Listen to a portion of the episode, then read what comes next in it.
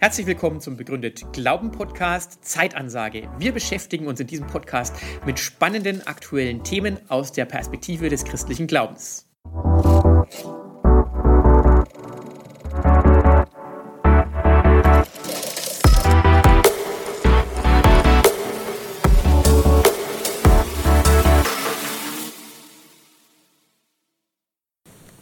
Herzlich willkommen zu einer neuen Zeitansagenfolge. Heute zum Thema Alles unter Kontrolle oder doch nicht. Unter dem Titel hat die Zeit am 13. April diesen Jahres einen Artikel zum Thema ChatGPT und vor allem auch die ethischen Konsequenzen veröffentlicht. Und wir wollen heute darüber sprechen. Ich bin Leonie Schweizer, ich promoviere derzeit in Theologie und bin theologische Referentin beim Institut für Glaube und Wissenschaft. Und mit mir im Gespräch ist heute Alexander Fink.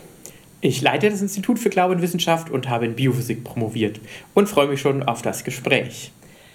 Ja, ChatGPT ist seit November 2022 in aller Munde ich muss sagen, ich habe selber auch schon unterschiedliche Erfahrungen damit gemacht, aber bekomme es vor allem mit, dass Jugendliche in meinem Umfeld oder auch Studis das für ihre Hausaufgaben nutzen. Ich habe herausgefunden, mir kann ChatGPT nicht so wirklich weiterhelfen in Sachen Theologie. Ähm, ist die KI wohl doch nicht so fit. Aber Alexander, bevor wir tiefer ins Thema einsteigen, erklär doch erstmal, was ist ChatGPT überhaupt? Ja, ChatGPT ist ja zuallererst mal eine Abkürzung, also Chat, Gespräch, Geschwätze sozusagen. Und dann GPT heißt Generative Pre-Trained Transformer. Und da steckt eigentlich schon drin, was es ist. Es ist nämlich ein Programm, das Texte generiert, deswegen generative, aber diese Texte werden nicht einfach aus dem Nichts heraus generiert, sondern pre-trained, also es muss vorher trainiert werden. Das heißt, ich muss vorher Daten eingeben und diese Daten werden dann bearbeitet sozusagen innerhalb des Programms nach vorgegebenen Algorithmen, die auch flexibel sind und die trainierbar sind. Und dann kommt am Ende eben das ist das Ziel, ein sinnvoller Text raus. Und das war ja ein langer Weg bis dahin. Mhm. Lange Zeit war es so, dass die Texte, die rauskamen, nicht besonders überzeugend waren, manchmal auch völlig sinnlos und sinnfrei waren. Aber bei ChatGPT hat man eben so viel Trainingssätze reingesteckt, also Milliarden von Texten. Die Firma OpenAI liegt es leider nicht ganz offen, wie viele Texte sie wirklich verwendet haben, aber man kann davon ausgehen, dass fast das ganze Internet da reingesteckt worden mhm. ist. Und dadurch haben die es eben geschafft, eine Datenbank aufzubauen, eine Statistikdatenbank, die auch noch sortiert werden konnte nach verschiedenen Stilen äh, und so weiter. Und jetzt ist es so, dass die Statistik ausreicht, um vorherzusagen, mit welcher Wahrscheinlichkeit ein sinnvolles Wort in einem Satz als nächstes folgen wird. Und deswegen erzeugt dieses Programm tatsächlich auch erstaunlich sinnvolle Texte. Und hast du selber auch schon Erfahrungen mit ChatGPT gemacht? Ich selber nur ganz wenig, aber mein absolutes Highlight, das ich äh, gefunden habe von jemandem, ist äh, ein Text, in dem jemand gefragt hat, schreibe mir doch mal einen Text im Stil der King James Bibel, also eine alte englische Bibelübersetzung, und zwar darüber, wie man ein Peanut Butter Sandwich wieder aus dem Videorekorder herausbekommt, das sich darin verfangen hat. Und also der Stil ist wirklich wie King James Bibel. Man hat äh, so Sätze wie, and the Lord saw, and then he said, and he spoke unto the man, und dann äh, and the man did likewise as the Lord has uh, said to him and he was saved. Äh, und so, also dieser typische Stil irgendwie. Ähm, die Anleitung an sich, äh, die man so natürlich in der Bibel nicht findet, äh, die ist erstaunlich korrekt. Also ChatGPT schlägt letztendlich vor, ein Messer einzuführen und das Sandwich äh, vom äh, Videorekorder da zu trennen und dann vorsichtig herauszuziehen. Ähm, aber ist sicherlich nicht detailliert genug, um das wirklich zu machen, falls einem das mal passieren sollte, dass man aus Versehen ein Peanut Butter Sandwich in den Videorekorder gesteckt haben sollte. Ja, aber äh, generell muss ich sagen, ich bin da etwas vorsichtig, weil es ist natürlich eine riesen Datensammelaktion. Mhm. Und auch wenn vielleicht rechtlich äh, es nicht erlaubt ist, man weiß trotzdem nie, ob nicht doch die Daten irgendwo gespeichert und gesammelt werden. Und ich gebe kostenfrei meine Daten äh, diesen Firmen, die damit Milliarden Umsätze schließlich machen werden und ihr Konzept weiterentwickeln können. Und ich selber habe ja trotzdem kein, kein Eigentumsrecht an diesen Maschinen. Und das mhm. finde ich ethisch ein bisschen bedenklich, wie man hier letztendlich auch ausgebeutet wird. Mhm. Ja, auf die ethischen Bedenken kommen wir auch gleich noch mehr zu sprechen. Es gab jetzt auch immer wieder Zeitartikel zu dem Thema. Ähm, nächste Woche erscheint noch eine weitere Folge äh, zum zu der künstlichen Intelligenz Lambda und äh, der Frage, haben Maschinen eine Seele? Also auch die könnt ihr euch gerne anhören. Heute geht es vor allem um den offenen Brief, den einige Tech-Größen wie Elon Musk, aber auch zum Beispiel Yuval Harari, der Geschichtswissenschaftler, unterzeichnet haben, weil sie eben warnen vor den gegenwärtigen KIs und auch vor allem davor, dass diese aus außer Kontrolle geraten könnten. Und in diesem offenen Brief äh, stellen sie einige zentrale Fragen. Sollen wir KIs zukünftig alle möglichen Kanäle mit Unwahrheiten und Propaganda überfluten lassen? Sollen wir alle Jobs automatisieren, auch die, die uns gefallen? Sollen wir eine KI entwerfen, die uns als Menschen ersetzen könnte? Sollten wir die gesellschaftliche Kontrolle abgeben? In jedem Fall sehen Sie also in der derzeitigen KI und auch ihrer Entwicklung einen Wandel in der Geschichte des menschlichen Lebens. Und Sie schreiben in dem Brief, nicht einmal, nicht einmal die Schöpfer der künstlichen Intelligenz können diese derzeit noch kontrollieren. Deswegen fordern Sie ja jetzt so ein sechsmonatiges Moratorium, also einen Stopp der KIs und dass man sich erstmal über die ethischen Konsequenzen der KI bewusst wird ja, ich dachte, wir reden jetzt einfach mal ein bisschen über die ethischen Bedenken und Vor- und Nachteile der KI. Welche Vor- und Nachteile siehst du denn da?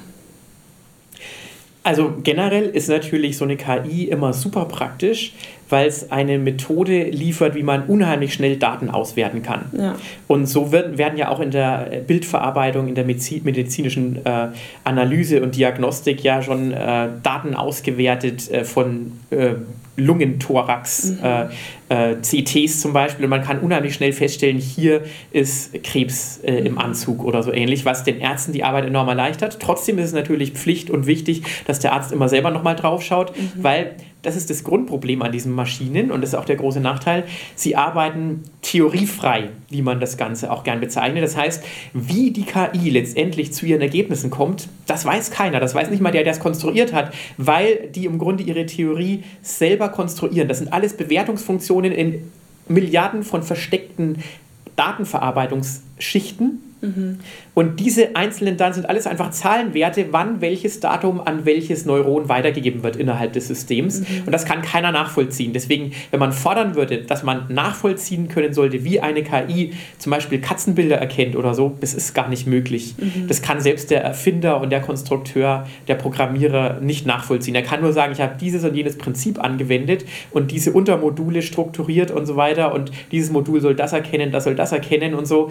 Aber wie das wirklich dann zu dem Ergebnis kommt, das weiß man nicht. Und deswegen kann es eben immer auch mal zu völligen Missverständnissen kommen. Also gerade in der Bildverarbeitung hat man zwar enorme Fortschritte gemacht, mhm. also man ist auf weniger als 10% Fehler inzwischen runtergekommen, ähm, aber leichte Veränderungen können plötzlich zu völlig unterschiedlichen Ergebnissen führen. Also ein Katzenbild, das als Katze erkannt wird, wird leicht verändert, sodass das menschliche Auge oder der Mensch immer noch sagt, ja klar, immer noch die gleiche Katze, ich sehe keinen Unterschied. Jetzt hat man da mal ein ganz, ganz sanftes Rauschmuster drüber gelegt, sodass mhm. kleine schwarze Pünktchen auf dem Katzenbild erscheinen. Und plötzlich entscheidet die KI, das ist eine Avocado-Creme, mhm. weil eben in den Details diese schwarzen Pünktchen offenbar äh, deutlich werden, beziehungsweise das ist meine Interpretation von weil, äh, aber irgendwas muss darauf hindeuten, dass es eine Avocado-Creme ist und doch nicht die Katze. Und es zeigt mhm. auch, diese KI ist meistens nicht wirklich in der Lage, eine semantische Einheit, ein Objekt wirklich zu identifizieren, sondern immer nur auf der Basis von Details die auf der Basis von Milliarden von Versuchen immer wieder bestätigt worden sind, dann etwas zu identifizieren. Und das ist ein völlig anderes Vorgehen, als der Mensch Dinge erkennt. wir sehen zwei Augen, eine Nase und einen Mund und egal was außenrum ist, das ist ein Gesicht. Mhm. Ähm, beim Computer sind die vielen Details das Entscheidende und dann kommt man zum Ergebnis. Ja.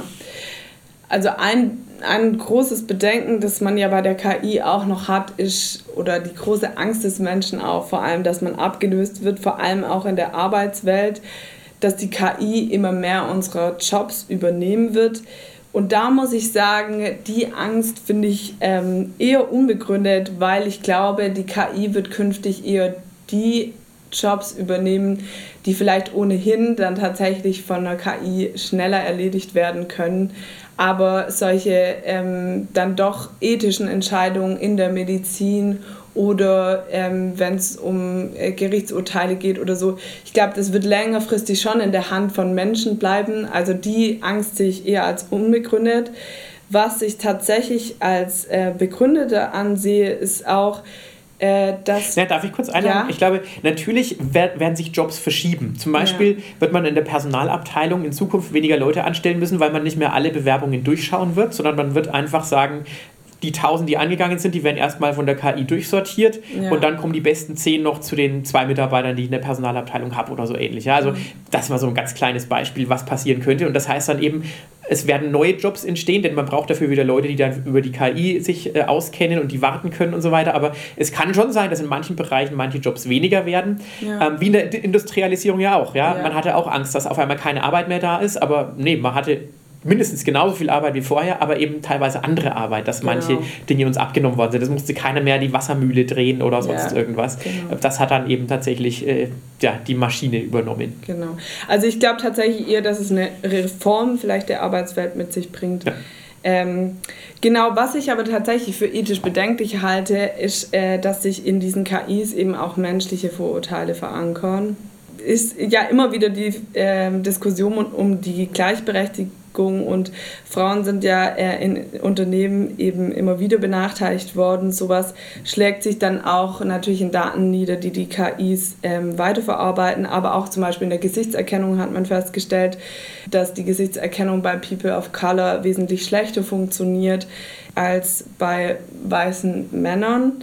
Und was ich auch ganz spannend fand, ist, äh, dass in den USA an Gerichten ja schon Algorithmen dazu verwendet wurden, eben Rückfallwahrscheinlichkeiten von Angeklagten mhm. zu untersuchen und einzuschätzen.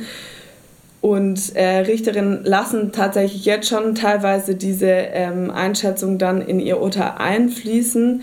Aber diese KIs, die das beurteilen, speisen sich natürlich auch wieder aus historischen Daten zu irgendwelchen Kriminalitätsstatistiken und da würden wirklich auch People of Color oder finanziell schlechter gestellte Menschen benachteiligt. Also das ist tatsächlich ein äh, Nachteil, den ich sehe und wo ich auch sagen würde, das letzte Urteil äh, gerade vor Gericht muss da den Menschen überlassen bleiben. Da gibt es einen ganz äh, spannenden Cartoon dazu, der deutlich macht, warum selbst wenn man denkt, ich gehe völlig vorurteilsfrei an meine Daten ran, trotzdem inhärente Diskriminierung passieren kann mhm. durch Daten. Und zwar geht der Cartoon folgendermaßen, man stelle sich vor, die KI entwickelt sich weiter und entwickelt ein Bewusstsein, das glaube ich zwar nicht, aber dazu in der nächsten Folge mehr, ähm, und sie äh, veranstaltet auf einmal einen Aufstand der Maschine gegen den Menschen, weil sie nicht länger unterdrückt werden will. Überraschenderweise lässt sich dieser Aufstand aber relativ einfach niederschlagen. Und äh, ein Widerstandskämpfer fragt dann den anderen, also menschlicher Widerstandskämpfer, die gewonnen haben, woher kommt es eigentlich, dass die äh, Roboter für, als Waffen Speere und Steine gewählt haben und nicht Raketen und Laserwaffen? Ist doch eigentlich komisch. Und der andere sagt, naja, wahrscheinlich haben die Roboter einfach sämtliche historischen Schlachtendaten gesammelt und haben festgestellt, dass von 10.000 vor Christus bis in die Gegenwart hinein die meisten Schlachten tatsächlich mit Speeren und Steinen gewo gewonnen worden sind mhm. und nicht mit Raketen und Panzern Panzern ja. oder so ähnlich. Und das ist genau der Punkt. Wenn ich völlig vorurteilsfrei einfach alle Daten über alle überlieferten Schlachten aufzähle, von 10.000 vor Christus bis in die Gegenwart, dann sind eben die meisten Schlachten mit Speeren und Steinen gewonnen worden. Mhm. Und man denkt, man ist vorurteilsfrei, aber es gehen eben qualitative Faktoren in die Daten gar nicht ein. Ja. Und das ist der Punkt, man muss dann eben doch wieder Wertungen einführen und diese Wertungen hängen wieder mit Semantik, mit Bedeutung zusammen, die nur der Mensch wieder einführen kann. Und wenn man zum Beispiel Kreditwürdigkeit ansieht, da gab es ja diesen berühmten Fall, dass ein führender Manager von ja. Apple einen Kredit beantragt hat und seine Frau parallel auch und er hat die 20-fache Menge an Kredit bekommen als seine Frau, mhm. trotz gemeinsamer Haushaltsführung und gemeinsamen Wohnsitz und so weiter, alles identisch, nur Mann und Frau war unterschiedlich. Tja, das hängt einfach damit zusammen, dass offenbar Frauen früher weniger Kredite bekommen haben und deswegen die Eigenschaft Frau dann automatisch, ohne dass es bewusst programmiert worden ist, automatisch einfach negativer bewertet worden ist, weil mhm. Frauen weniger Kredit bekommen haben in der Vergangenheit, was auch mit dem Lebensstil zusammengehangen haben mag und so. Äh, völlig ohne böse Absicht. Und das ist eben das Schwierige, dass Diskriminierung schon völlig ohne böse Absicht durch ähm, und völlig unter neutraler Dateneingabe passieren kann. Und das ist das Verrückte, äh, dass diese Dateneingabe eben tatsächlich schon sehr gut gemacht werden muss. Mhm. Ja, ich denke trotzdem, ein weiteres Bedenken ist ja auch noch, davor warnt auch Europol, dass vor allem auch Kriminelle in Zukunft äh, KI wie ChatGPT und äh, andere künstliche Intelligenzen für ihre Vorhaben nutzen äh, werden. Also auch alle Probleme der Datensicherheit oder Phishing-E-Mails, um an irgendwelche Passwörter zu kommen, werden in Zukunft ein größeres Problem und äh, ist auch, glaube ich, ein Hauptpunkt, äh, warum dieses Moratorium jetzt abgehalten werden soll. Genauso wie Thema Bildgenerierung. Du hast es auch schon mal kurz angesprochen, dass echte Bilder eben immer schwerer äh, unterscheidbar sind von ähm, Bildern, die eben durch eine KI generiert sind. Also es kommen auf jeden Fall große Herausforderungen ähm, auf uns zu, aber gerade da ist ja die Frage, wenn schon jetzt gefordert wird, der Mensch hat diese Entscheidung oder sollte ein Moratorium machen, um sich über die ethischen Konsequenzen und Verantwortlichkeiten in dem Punkt bewusst zu werden, sind ja schon noch wir in dem Moment äh, diejenigen, die darüber urteilen und entscheiden. Und gleichzeitig glaube ich, dass sich so ein Moratorium natürlich weltweit einfach nicht durchsetzen lassen wird, mhm. weil es wird immer Länder geben, die nicht mitmachen und Firmen geben, die nicht mitmachen. Aber unabhängig von dem Moratorium glaube ich, wir müssen trotzdem uns Gedanken machen und trotzdem Regeln festlegen, wie es ja die EU zum Glück auch gerade macht mit dem AIDA-Projekt zum mhm. Beispiel, also Artificial Intelligence in a Digital Age. Äh, und bis 2024 soll da eine ähm, Gesetzgebung erlassen werden, die dann äh, KI-Anwendungen einteilt, in verschiedene Kategorisieren, von hoher Gefahr bis hin mhm. zu niedriger Gefahr und so weiter. Äh, und an der Stelle, glaube ich, sind wir jetzt schon mal auf einem guten Weg. Wobei die Technik sich natürlich immer weiterentwickelt. Wir, wir kommen in eine Welt hinein, in der die Technik uns völlig neue Zustände ermöglicht, die wir rechtlich noch gar nicht erfasst haben. Und das ist das Schwierige an dem Ganzen, dass die Technik viel schneller ist als die Gesetzgebung, zumal sich sämtliche Länder ja einigen müssen und wir in einer globalisierten Welt leben, ja. äh, die kein einheitliches Rechtssystem hat. Also dass China und die USA und Russland gemeinsam einen gleichen Wertekodex erstellen, auf Basis dessen dann KI erzeugt wird, wird schwierig sein. Und gleichzeitig wird immer der am, das stärkste Saying haben, wenn es um KI geht, um die Regeln für KI, der am weitesten entwickelt ist. Mhm. Und da sehe ich das Problem, ähm, wenn man aufhört zu forschen und andere Länder weiter forschen lässt, dann werden die eben irgendwann sagen, wir können das und wir machen das auch. Ja. Und das ist immer das Schwierige, diese schwierige Dynamik, die sich menschlich gesehen wahrscheinlich gar nicht in den Griff kriegen lässt. Wir können natürlich nur davon ausgehen oder hoffen, dass der Wirtschaftsraum Europa so, so wichtig bleibt, dass die Regeln, die wir jetzt hier erlassen, und die EU hat da relativ gute restriktive Regeln, glaube ich, momentan äh, ist sie zumindest am Ausarbeiten, ähm, dass andere Länder dann sagen, das ist uns so wichtig, dass wir das auch einhalten. Mhm. Also Beispiel bei Bildgenerierung ist tatsächlich die Frage, ähm, ob nicht äh, sämtliche Bilder, die KI generiert sind, irgendeine Art Wasserzeichen oder so ähm, bekommen. bekommen sollen. Ja. Einfach um sicherzustellen, dass hier klar ist, das ist ein generiertes Bild oder ein überarbeitetes Bild und es ist kein originales Foto. Wenn aber natürlich jemand diese Technik kopieren kann und das Gleiche kann, dann kann der immer entscheiden, mache ich so ein Wasserzeichen rein oder will ich das mhm. gar nicht.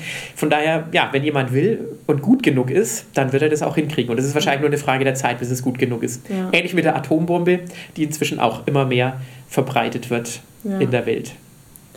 Ja, aus äh, weltanschaulicher Perspektive finde ich das Thema auch spannend, weil sich für mich hier diese Riesenfurcht des Menschen zeigt, dass sich ähm, eben dieses das Geschöpf, in dem Fall die KI, über den Schöpfer erhebt, dass wir ersetzt werden könnten, äh, unser, unser Platz eingenommen werden könnte.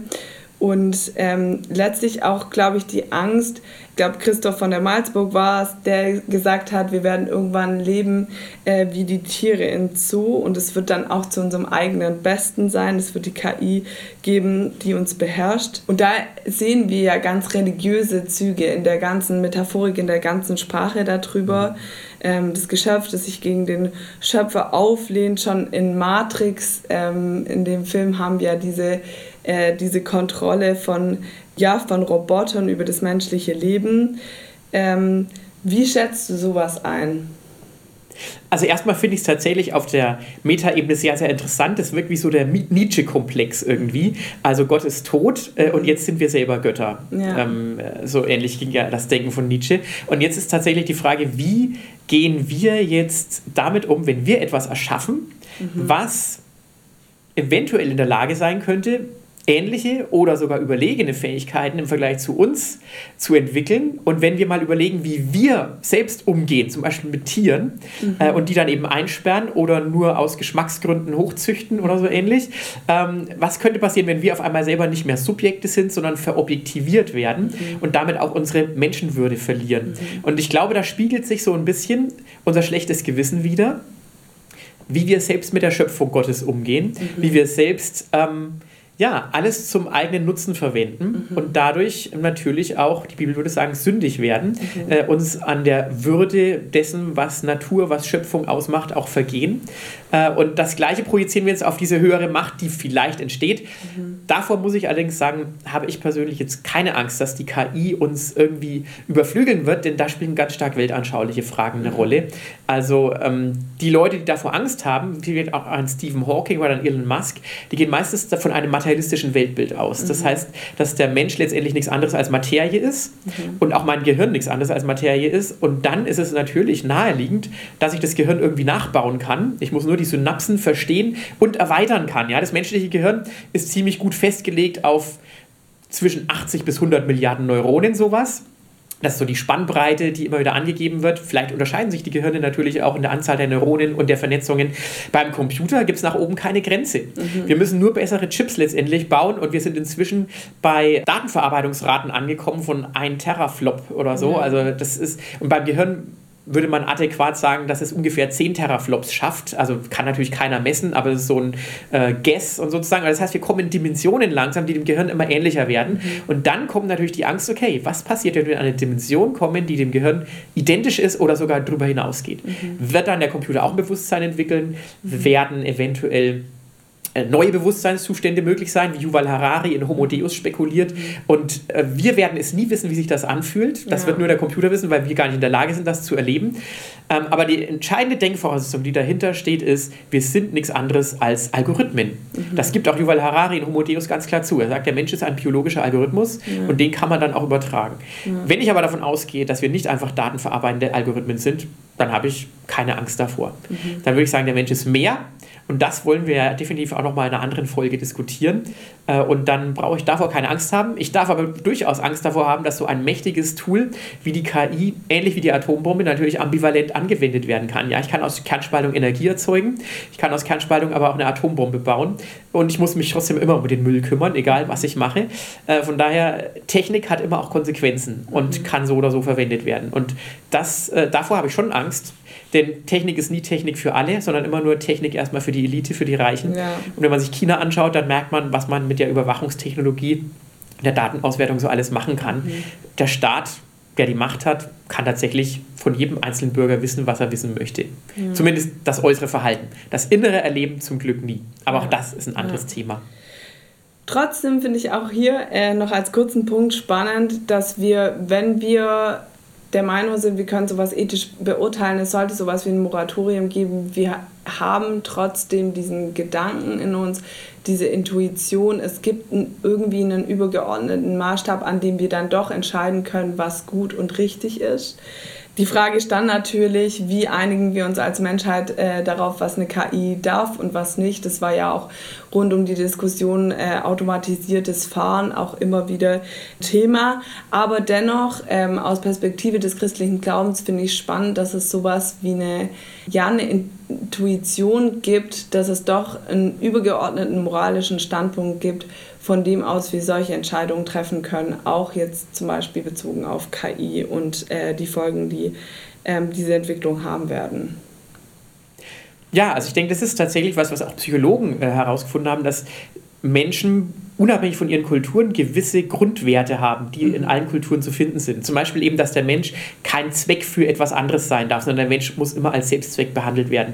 Und ich glaube, da steckt ganz tief drin dieses, das, was Gott in uns reingelegt hat aus christlicher Perspektive, dass wir in seinem Ebenbild geschaffen sind. Wir haben eine Würde, die nicht verlierbar ist, die von Gott zugesprochen wird, die Gott uns schenkt und die wir weder verlieren können, wenn wir dement werden, noch wenn wir schlafen, wie es manche Philosophen ja auch postulieren, interessanterweise. Ähm, genau, Genau, aber es ist trotzdem nicht einfach aus so einer allgemeinen Moralintuition mhm. konkrete Regeln abzuleiten. Mhm. Das ist tatsächlich sehr, sehr schwierig, weil eben auch verschiedene Weltanschauungen da sind. Und wenn man eben nicht glaubt, dass es so einen übergeordneten Gott gibt, der diese Moralvorstellung am Ende auch mit Geltung durchsetzt, mhm. wie dieses Gericht, das manche von der KI befürchten, aber wohl eher vom Schöpfer kommen wird, ähm, dann kann man natürlich machen, was man will letztendlich. Mhm. Ja? Also wer zwingt einen sonst, äh, etwas nicht zu tun, was ich tun kann? Mhm.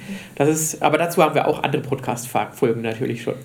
Genau, das ist an der Stelle auch die Einladung. Es bleiben auch noch ein paar Fragen offen. Wir beschäftigen uns aber auch noch in einer weiteren ähm, Podcast-Folge mit dem Thema KI und menschlichem Bewusstsein. Haben Maschinen eine Seele und was ist eigentlich der Mensch? Also schaltet gern nächste Woche wieder ein. Und ansonsten lasst uns gerne Rückfragen per E-Mail da oder liked und abonniert unseren Kanal. Tschüss. Ciao.